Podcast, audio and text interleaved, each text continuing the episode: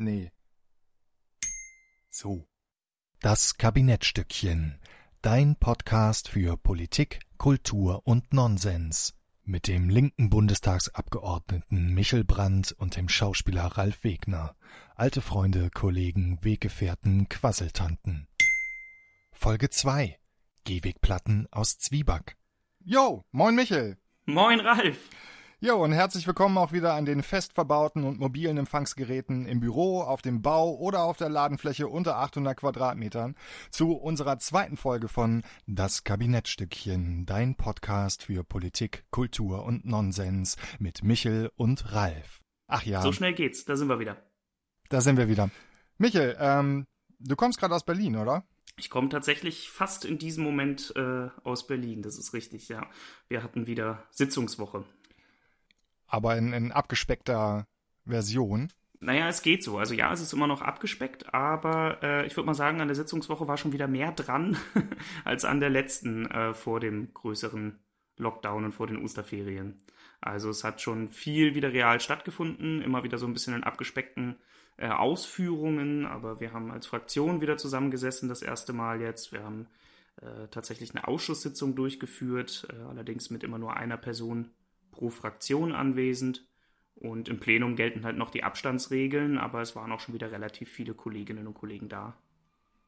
Also inhaltlich fett und ähm, personell dünn. Naja, ganz fett noch nicht inhaltlich. Also zum Beispiel jetzt eigentlich wäre jetzt äh, heute, nehmen wir das auf, das heute ist Freitag, äh, wäre ja auch noch, noch Sitzungstag. Ähm, das hat jetzt nicht stattgefunden, weil wir auch eine ausgedünnte Tagesordnung hatten. Also ehrlich gesagt hat man sich halt bestrengt auf Punkte, die jetzt direkt mit der Corona-Krise zu tun haben oder die äh, unbedingt notwendig zu diskutieren sind.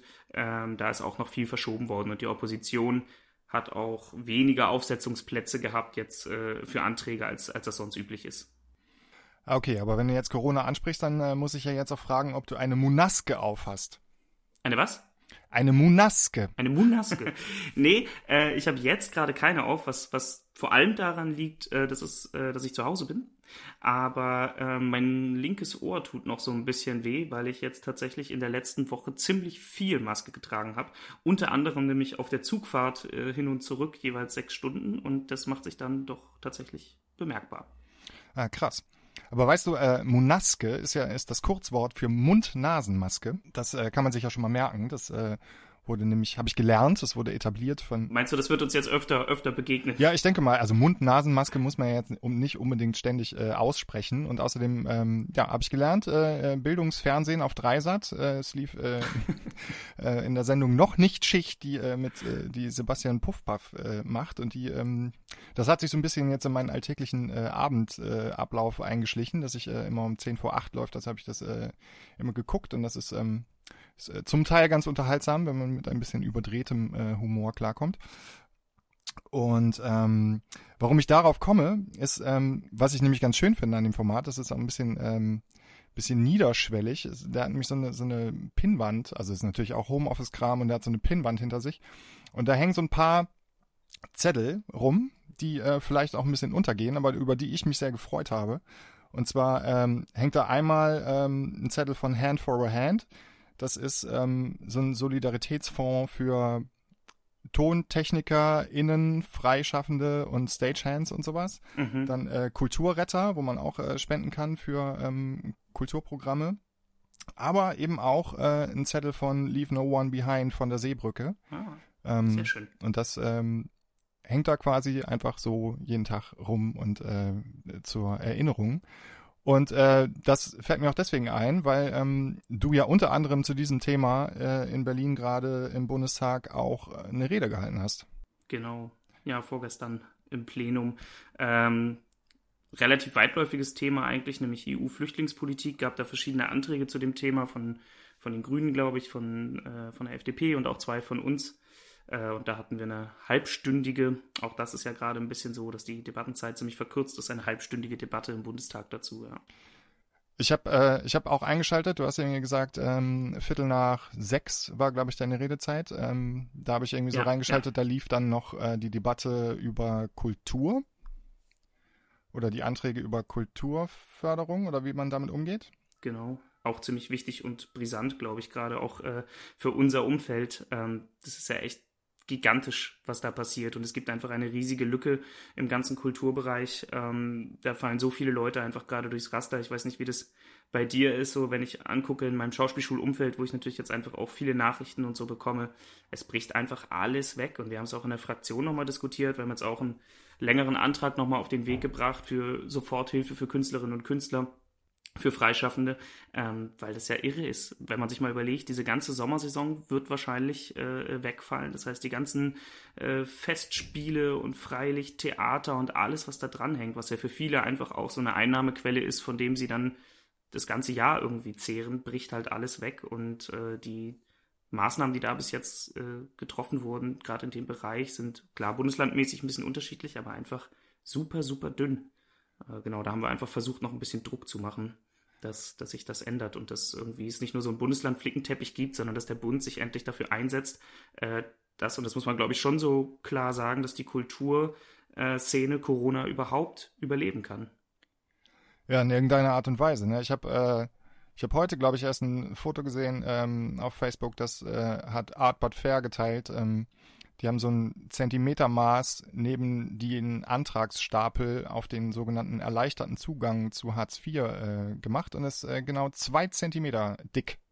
Ein zwei Zentimeter dicker Wust an äh, Papieren ist also die, der erleichterte Zugang. Das äh, fand ich eine sehr schöne Bebilderung des Themas. Ja, das kann es ja irgendwie auch nicht sein. Also, dass wir jetzt irgendwie da die, die halbe Kulturszene in, in Hartz IV schlittern lassen, ähm, mit all dem, was da eben für die Betroffenen dranhängt, das kann es einfach nicht sein. Also, wir haben jetzt beispielsweise von der Fraktion nochmal eine Soforthilfe beantragt äh, äh für freischaffende Künstlerinnen von 9000 Euro äh, um zumindest irgendwie einfach über die nächsten Monate zu kommen.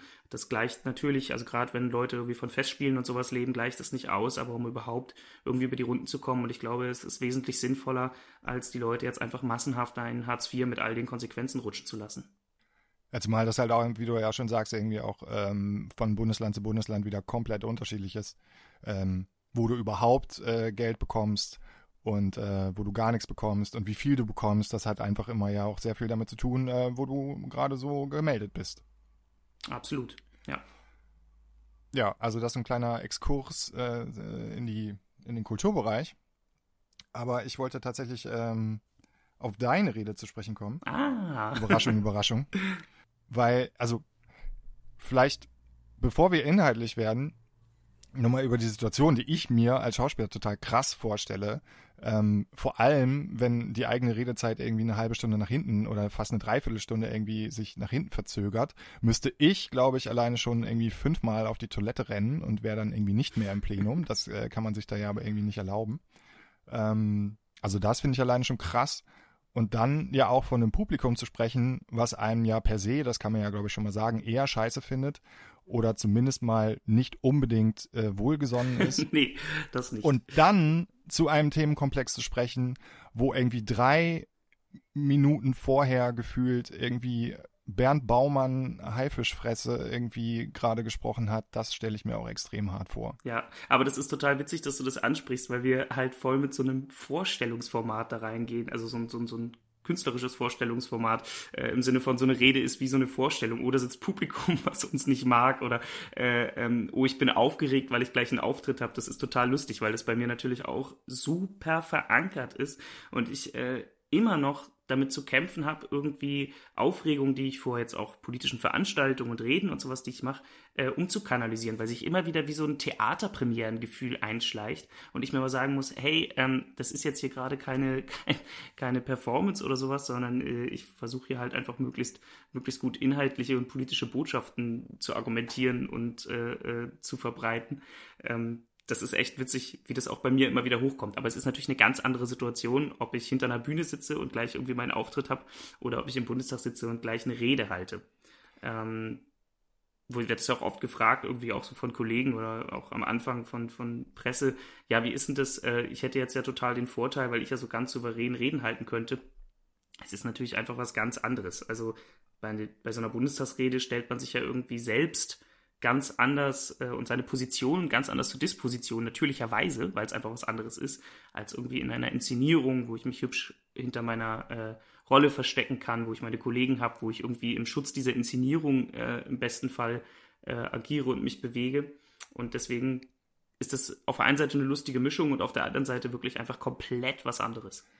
Ja, es steht halt einfach, äh, du wirst halt einfach aufgerufen, als äh, der nächste Redner ist Michel Brand für die Linke und nicht, ähm, weiß ich nicht, äh, André aus Andorra von Max Frisch. So, das ist halt einfach was anderes. Genau, und ich kann danach auch nicht sagen, die Regie war schuld. Und ich habe mich in den sechs Wochen Proben so eingeengt gefühlt. Ja, und es hat natürlich auch eine andere Gewichtung, weil äh, das, worüber du sprichst, weil, ähm, sag doch mal vielleicht, was, was sind, was eigentlich deine deine Kernthemen sind, beziehungsweise die Ausschüsse, in denen du sitzt, weil das ist ja jetzt, das, äh, ist ja jetzt auch nicht gerade ein Pappenstiel, worüber du da so diskutierst und worum dir das so geht.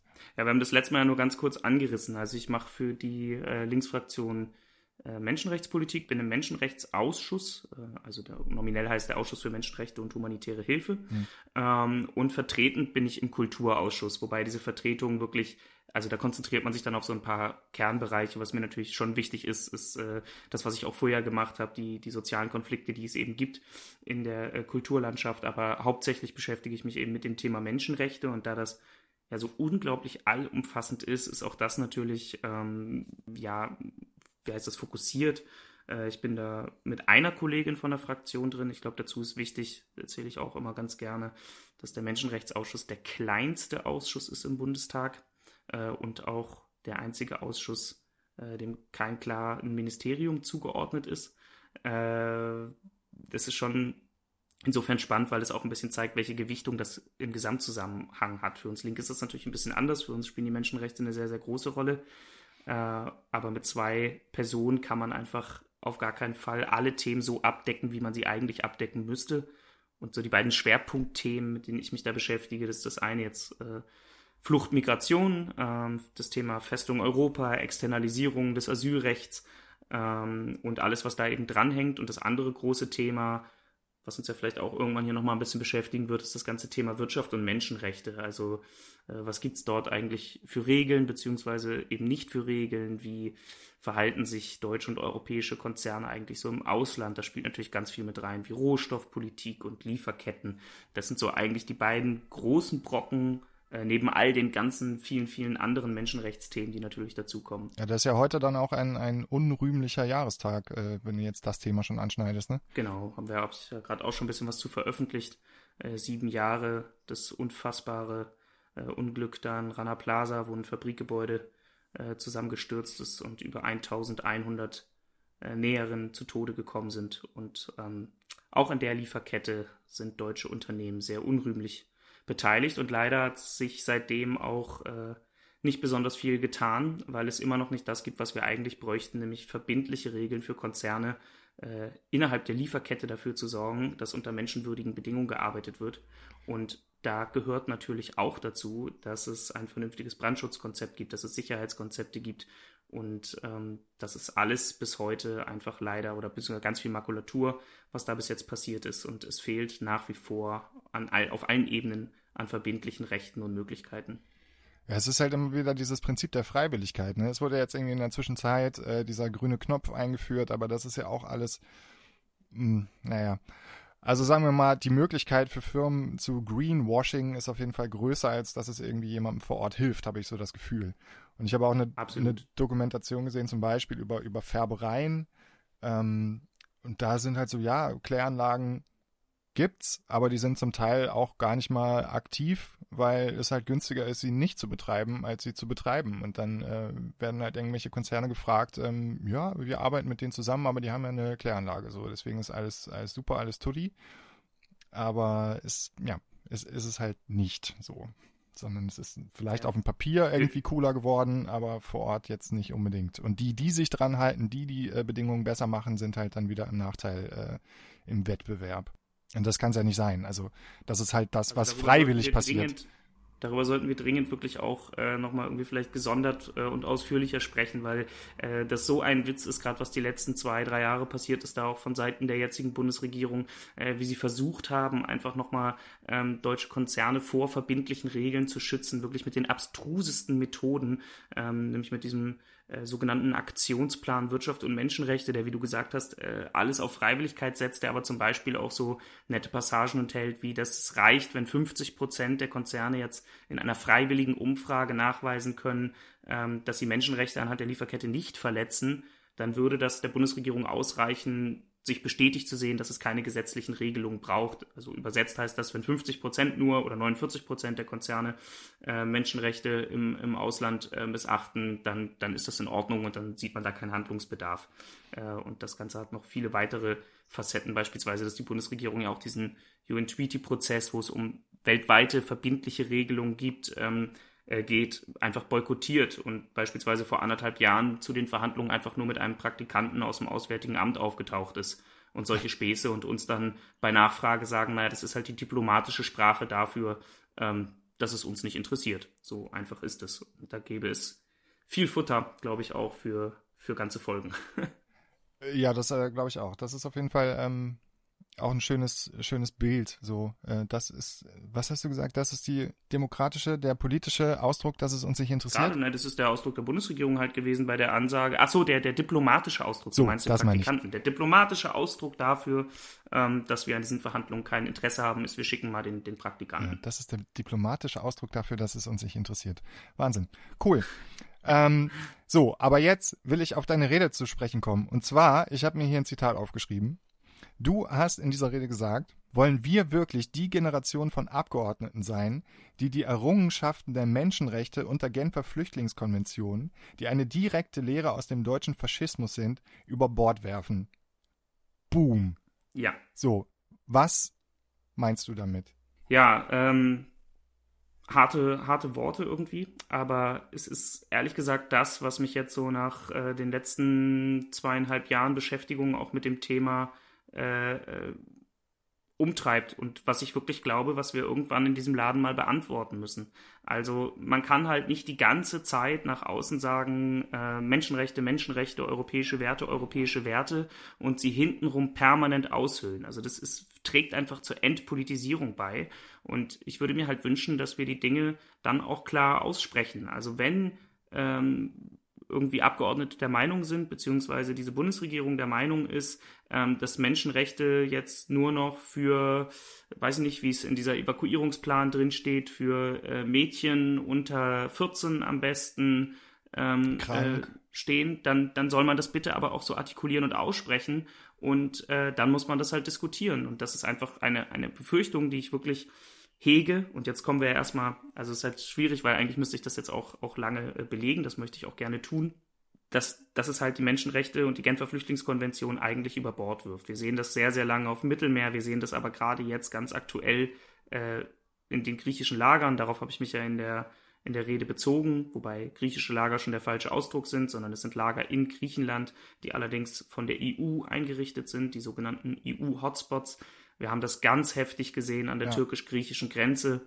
Ähm, jetzt im äh, Ende Februar, Anfang März diesen Jahres, als Erdogan diesen. Du bist da, du bist da hingefahren, ne? Genau, genau. Ich war auch da. Also ich war sowohl auf den griechischen Inseln im September letztes Jahr, als auch äh, genau dann, als es da so eskaliert ist an der griechisch-türkischen Grenze, als Erdogan diesen unmenschlichen EU-Türkei-Deal da äh, aufgekündigt hat.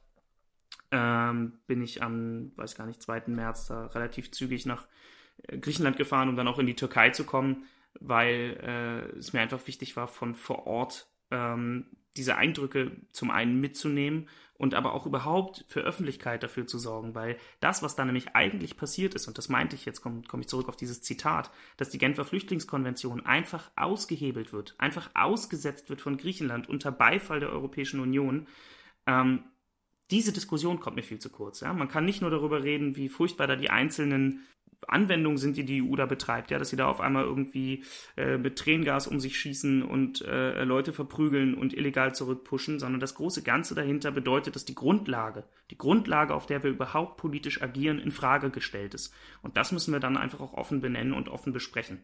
Und jetzt hatte ich nur drei Minuten in dieser Rede, die ich da gehalten habe, aber es war mir einfach ja. wichtig, diese Frage einmal in den Raum zu werfen, weil ich das Gefühl habe, ähm, dass das zu kurz kommt.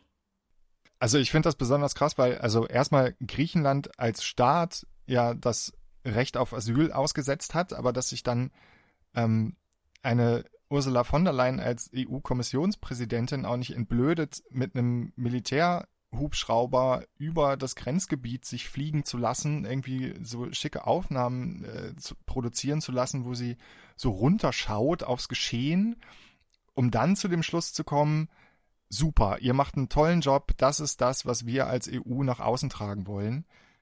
Das ist halt schon, schon eine krasse Nummer. Ja, das ist nicht nur eine krasse Nummer, das ist wirklich, also ich war wirklich fassungslos. Also ich war, während sie darüber geflogen ist, stand ich unten und zwar auf türkischer Seite und habe ähm, tatsächlich so auf diese Festung Europa drauf geguckt, ungefähr ein paar hundert Meter Entfernung von der griechischen Grenze, ähm, wo äh, Tausende Geflüchtete einfach waren, wo permanent von europäischer Seite aus äh, man Schüsse gehört hat, wo Rauch aufgestiegen ist, ähm, wo uns dann einfach Menschen entgegengelaufen sind, Geflüchtete mit, mit, mit Platzwunden, teilweise mit Knochenbrüchen, ähm, mit, mit Tränengas in den Augen ähm, und, und ja, das einfach, das ist halt das Gesicht der Europäischen Union gegen Schutz suchen. Das muss man, glaube ich, immer wieder sagen. Also, weil es wird ja immer so von Grenzschützern gesprochen und Grenze schützen und so. Vor wem denn eigentlich? Also, das muss man sich, glaube ich, schon vergegenwärtigen, was damit gemeint ist. Die Grenze muss also geschützt werden vor Menschen, die fliehen und eigentlich Schutz suchen.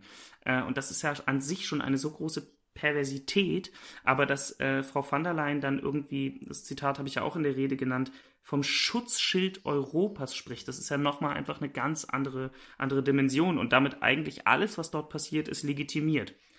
Und das meine ich auch, wir ver verlassen einfach die Menschenrechte und die Genfer Flüchtlingskonvention, wenn wir das auch rechtlich nicht mehr einordnen.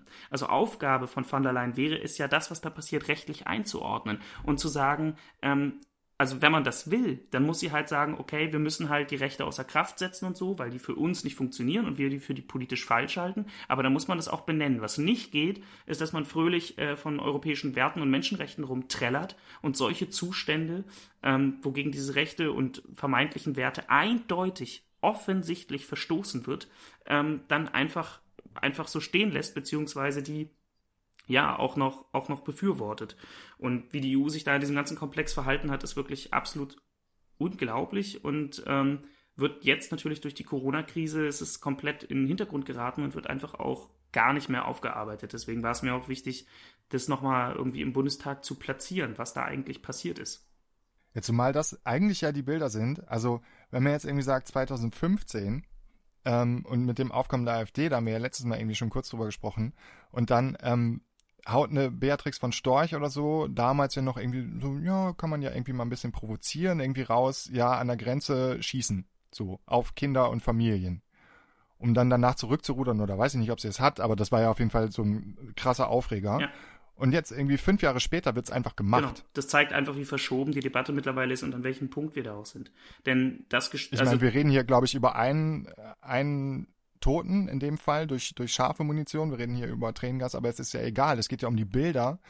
Und wenn man diese fünf Jahre dazwischen genutzt hätte und nicht einfach gesagt hätte, okay, wir geben halt der Türkei irgendwie Kohle und dann, ähm, dann gehen die Zahlen hier runter und dann ist alles irgendwie easy, dann hätte man sich ja auch nicht in diese erpressbare Situation gebracht. Genau. So, man hätte sich ja als, als, als Wirtschaftsmacht EU oder als Solidaritätsverbund oder wie auch immer man sich sehen möchte, ja durchaus in der Zeit mal vorbereiten können, weil man wusste ja, dass diese Menschen da sind. Genau, das ist der Punkt. Und äh, es ist, mir wird dann hier auch immer oft gesagt, hier, ja, was Erdogan da mit den Menschen macht, ist ja auch alles furchtbar. Ja, das ist richtig. das ist absolut richtig. Und Erdogan hat natürlich die Menschen äh, instrumentalisiert für seine Interessen. Das hat er aber auch nie, ähm, hat er auch nie verschwiegen. Er hat sogar in der Situation jetzt im Februar offen gesagt, diese Menschen da, äh, das sind seine Waffen.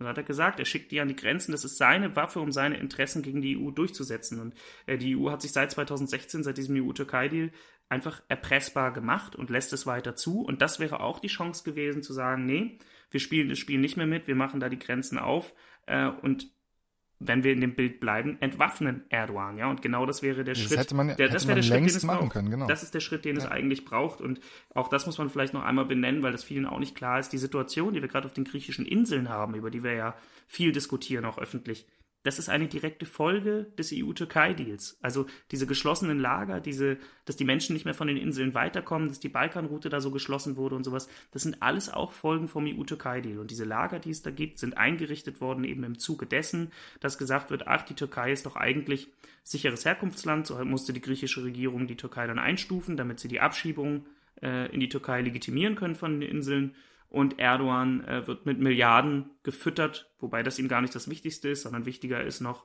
ähm, dass er eben die politische Rückendeckung von EU und NATO bekommt bei all dem, was er macht, äh, beispielsweise bei seinem völkerrechtswidrigen Angriffskriegen da in Nordsyrien, ähm, dass er da die politische Rückendeckung bekommt und die EU permanent erpressen kann, weil er immer wieder den Zeigefinger hebt und sagt, ich habe hier übrigens noch drei bis vier Millionen Geflüchtete und wenn ihr das nicht mitgeht, diesen Weg, dann lasse ich die zu euch rüber. Und dass die EU sich auf dieses Spielchen äh, einlässt, äh, auf dieses Szenario, das lässt ja eigentlich einen schon von vornherein daran zweifeln, über was für eine Wertegrundlage wir hier in Europa denn eigentlich reden, ja. Ja, zumal dieser, dieser Schritt, den Erdogan dann gewählt hat, ja einfach absehbar ist. Also ich meine, man muss ja jetzt kein Politikprofi sein, äh, um, um vorauszusehen, äh, dass, dass diese Menschen, und das darf man ja auch nicht vergessen, wenn man irgendwie über, über Waffen, Druckmittel oder sonst irgendwas redet, dass diese Menschen da ja nun mal mit finanziellen Mitteln, die die EU der Türkei gegeben hat, untergebracht wurden. Aber dass er ja deutlich gesagt hat, dass wenn ihm irgendwas nicht passt, dann mache ich die Grenzen halt auf und dann, dann schicke ich die euch rüber und dann, dann benutze ich Frauen und Kinder und Schlauchboot und böse Bilder, die, die jetzt ja. entstanden sind, um euch unter Druck zu setzen und durchzusetzen, was ich will ja. und, und so Sachen. Und dass die EU die Türkei auch jahrelang scheiße behandelt hat, da, da, da das ist ja auch so. Ähm, aus, aus unterschiedlichen Gründen. Also mal gerechtfertigt und mal eher nicht, aber. Aber das ist genau das, das, ist das ähm, Problem, genau das, was du sagst. Es findet da eine totale Entmenschlichung statt und diese Menschen werden einfach zum, zum Spielball und im wahrsten Sinne des Wortes äh, zerrieben zwischen politischen äh, Interessen. Und das ist, glaube ich, das, was man so benennen muss und wo man sich gegen wehren muss und wo man die EU einfach auch anprangern muss und äh, sagen, hey, ähm, wir können das so nicht machen. Das ist eigentlich gegen alles, was ihr selber immer nach vorne stellt, warum dieses Projekt äh, vermeintlich so toll ist, dieses Projekt Europa. Und äh, das sind einfach die Grundlagen, die wir uns gegeben haben, werden da mit Füßen getreten, nicht eingehalten. Ähm, und darüber müssen wir es irgendwie schaffen, in eine Diskussion zu kommen, weil dann wird es auch schwieriger, weil die Frage ist ja schon, beugt man sich, beugt man sich wirklich ähm, den Interessen von rechts in Europa, die ja Teil ganz unverhohlen sagen. Ich meine, neulich in Österreich war es, ich weiß nicht genau, wer es gesagt hat, äh, äh, ob die Menschenrechte aus der österreichischen Politik, ob die Menschenrechte noch die richtige Grundlage sind. So, das ist doch, das ist doch mal ein offenes Wort, das ist doch mal eine Debatte. Da müssen wir da rein, müssen wir diskutieren. Ist das wirklich so? Sind wir damit, sind wir mittlerweile der Meinung, äh, äh, nach, weiß ich nicht, 70 Jahren Menschenrechte, äh, dass es das doch nicht ist? Ist das wirklich die gesellschaftliche Diskussion? Müssen wir uns schon fragen. Also äh, meine Meinung ist das nicht, um das mal kurz einzuwerfen. Ähm, aber klar. Dann würden wir wahrscheinlich nicht so lange miteinander telefonieren. ja. Das glaube ich auch. Ja. Nee, es gibt diese Stimmen, die, äh, ja, ich verstehe auch nicht so ganz, warum es da, warum das nicht klar ist, dass, dass die Menschenrechte natürlich Grundlage sind und zwar nicht nur für manche, sondern äh, für alle, weil das nun mal ein universelles Recht ist. Ähm, ja. So die Idee. Aber vielleicht die nicht so schlechte Idee mit äh, ja. durchaus ich, historischen Wurzeln, ja. Ich habe zum Beispiel was gesehen, äh, weil du meintest irgendwie, dass man, weil du warst ja jetzt vor Ort, du warst äh, sowohl auf Lesbos als auch, auch äh, an der türkisch-griechischen Grenze. Ähm, aber ich habe gesehen, es gibt eine, es gibt eine Internetseite, die nennt sich, glaube ich, Files of Moria. Und ähm, da, da sind so Bilder und, und Videoschnipsel äh, zusammengestellt.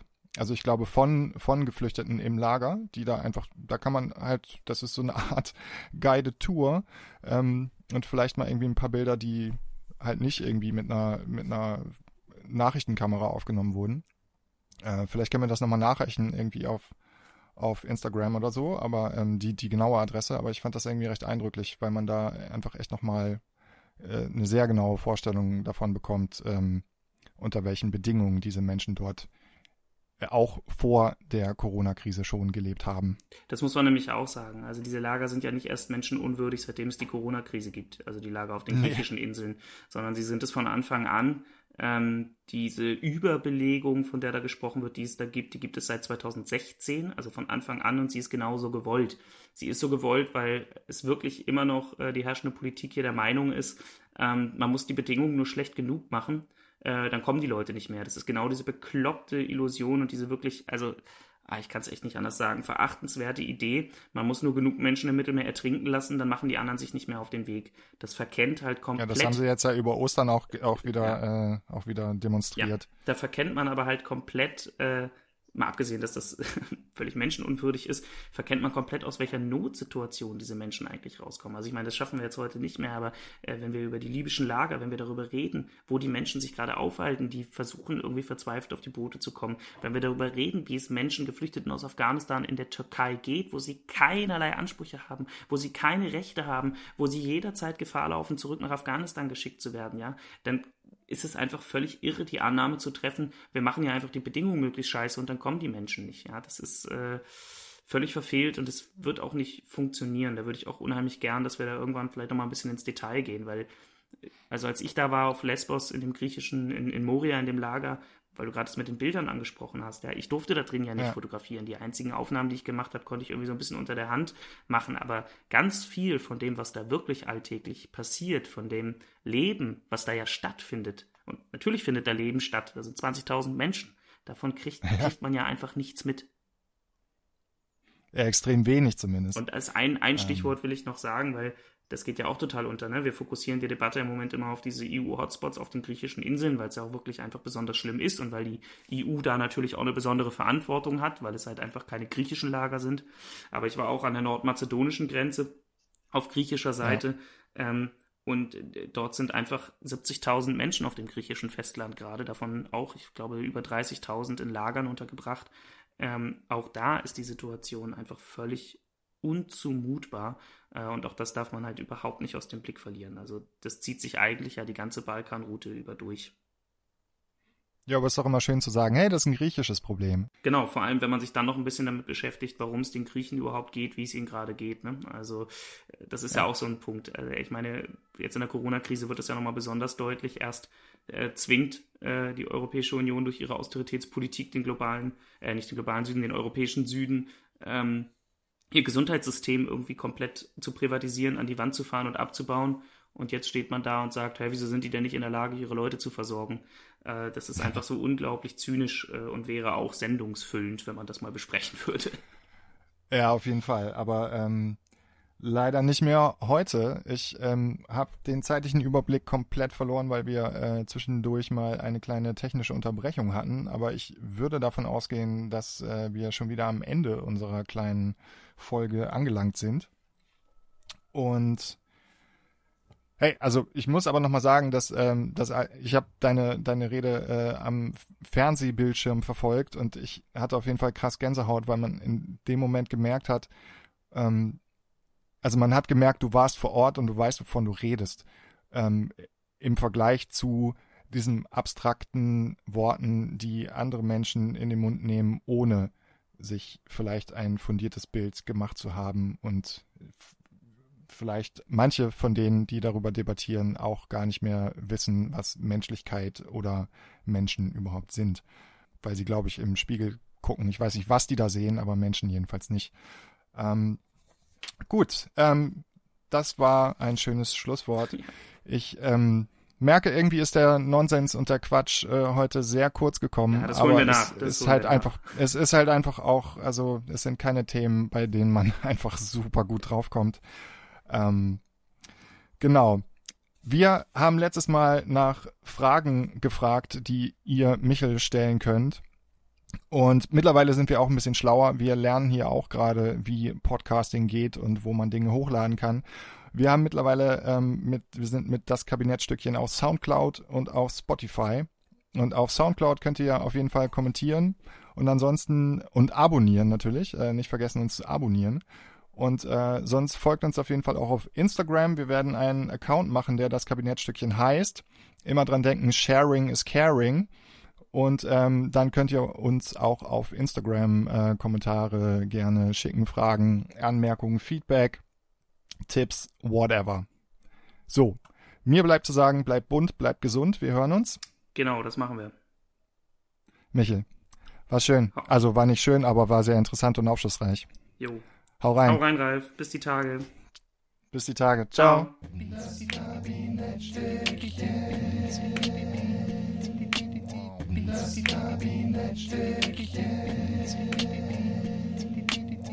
Das Kabinettstückchen. Das Kabinettstückchen.